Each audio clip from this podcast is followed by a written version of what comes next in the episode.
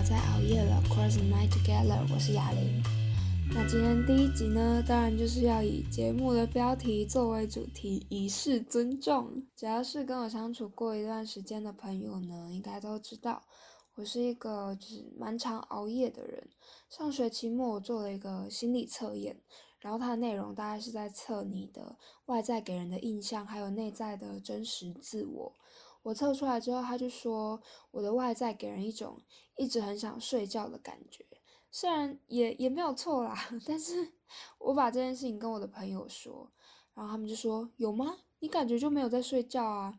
其实我 蛮喜欢听我的朋友们解析，在他们的眼中我是一个怎么样的人。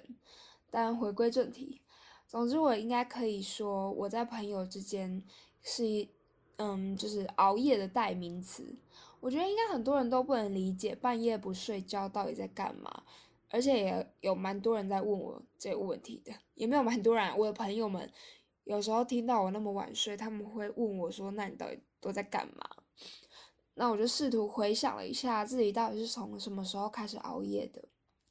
说真的，要不是为了这集 podcast，我已经忘记小时候有发生过这种事情。哈 哈我记得国小的时候，呃，暑假我们有时候会跟亲戚的小孩一起回外婆家住一两周。我们会一群小孩突然就说：“哎哎，今天晚上要不要来熬夜？” 就是很兴奋的那种语气，你们知道？然后我们就会开始进行两项前置作业。第一样是讨论要做什么来度过漫长的夜晚。我记得有一次我们决定要玩大富翁，但是玩腻了原本的，所以我们就花了一整天手工制作自己的版本，真是 人不轻狂枉少年。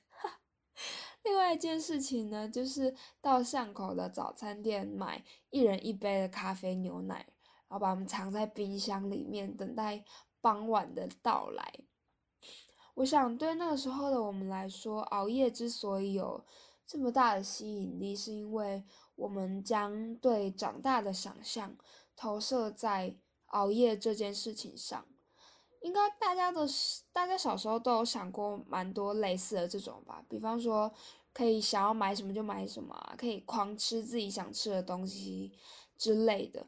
然后前面一定要加一句：如果长大我就要怎么样怎么样。其实回想起来，那个时期的我，好像熬夜从来都没有成功过。每次一不留神，突然就天亮了。不管是熬夜还是长大，对这时候的我来说，怎么听都是一件离自己很很遥远的事情吧。那时候的我还不敢喝黑咖啡，还想要靠加了奶精的咖啡牛奶越级打怪。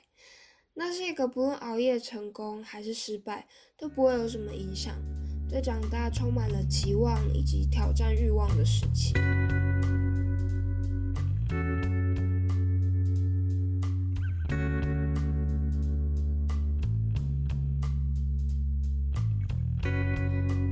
高中的时候读的是广告设计科，我想如果有不睡觉系所的排行的话，我们科应该至少也会有前三名。但是这当然不代表你进了广设就一定要不睡觉啊。我们班也是有那种晚上九点就可以躺在床上准时睡觉的强者存在，但反正我就不是 鄙人在下，我不是走这个风格的。我觉得可能是每一个人。切换到专心模式需要的时间不一样，我可能就是需要比较久的时间吧。我不喜欢那种被切得很碎的时间，会会让我觉得我都还没开始认真就已经要结束了。所以我很喜欢把工作就是留到可以一气呵成的那种空档再去做，然后一次把它做完。所以到了高中，我也是理所当然的继续熬夜。但是到了高三，这个情况就有点改变，我开始变成真的是睡不着，但睡不着不是最糟的事情。意识到自己跟长大之间的距离，在我没有发现的时候，已经只剩下四年了。这件事情更糟，有点像是你知道，你要搭公车本来以为那班公车还要两个小时才来，所以你就悠哉在那边化妆啊、选衣服什么的。结果看了手机才发现，那班车再过一分钟就要进站了。这种所谓长大，真的是杀得我措手不及。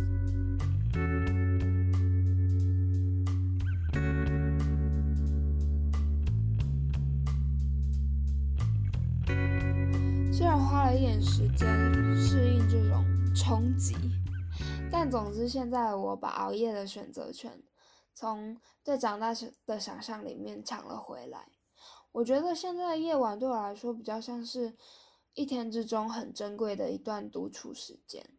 我想起来小时候，我曾经跟我妈说，如果没有朋友的话，我应该没有办法活下去。这么严重的话，但我确实是蛮需要朋友的人，而且我也很享受跟他们相处的时间。我觉得可能是一种经验值的差距吧。对国小的我来说，永远都会有想要跟朋友说的话，一起玩的游戏等等。但是对大学的我来说，这些时间跟回忆我已经有很多了。如果在社会中活着，你不可能跟切断跟人之间的联系。这这这件事情对我来说其实有一点累。有时候我就会觉得，哦，可不可以就是。Leave me alone，就是让我一个人待着。但我发现，除了夜晚以外，其他的时间根本就不可能办到这件事情。不论是社群软体啊，或者是爸妈，永远都会有其他人存在在生活中的影子。只有夜晚是一个完整的属属于我自己的独处时间。从我发现这点之后，半夜对我来说就产生了不一样的意义。那种安静无声，只有我自己的感觉，没办法被一天之中的任何时间所取代。讲到这边，我想要分享一句我在瓜吉的美食废人 EP 十三中听到的话。他说：“就像是你的、我的每天的日常生活一样，苦难是不会结束的，你只能左脚右脚的走下去，然后某天意料之外的时刻。”终点不再是可以看得见的不远之处，而是在你的脚下。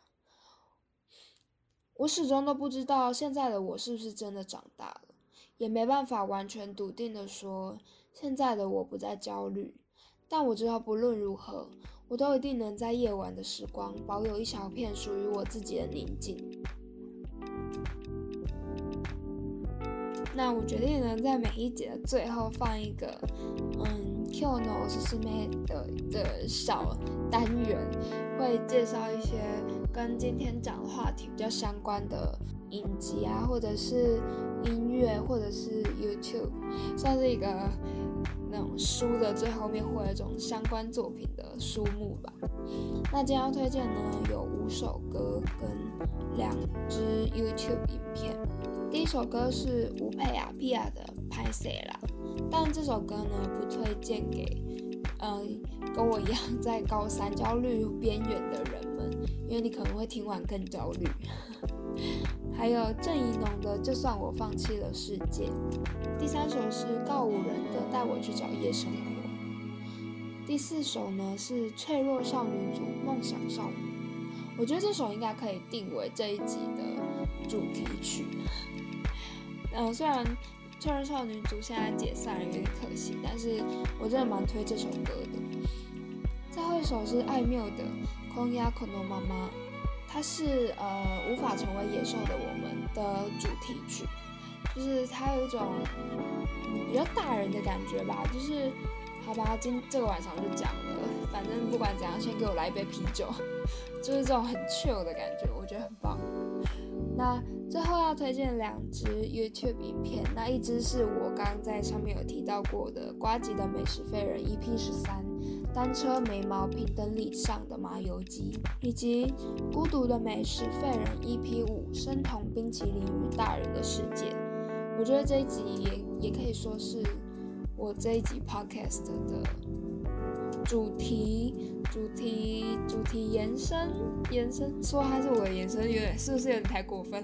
好了，我我是他的延伸啦，我是他的延伸，很推我我很推这一集，我非常喜欢。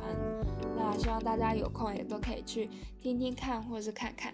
那对这集 podcast 有什么意见或者是想要回馈给我的事情，都欢迎寄信到我的信箱，然后会把它留在资讯栏里面。谢谢大家收听这一集的 podcast。那今天晚上就到这边结束，我们下一个晚上再见，晚安。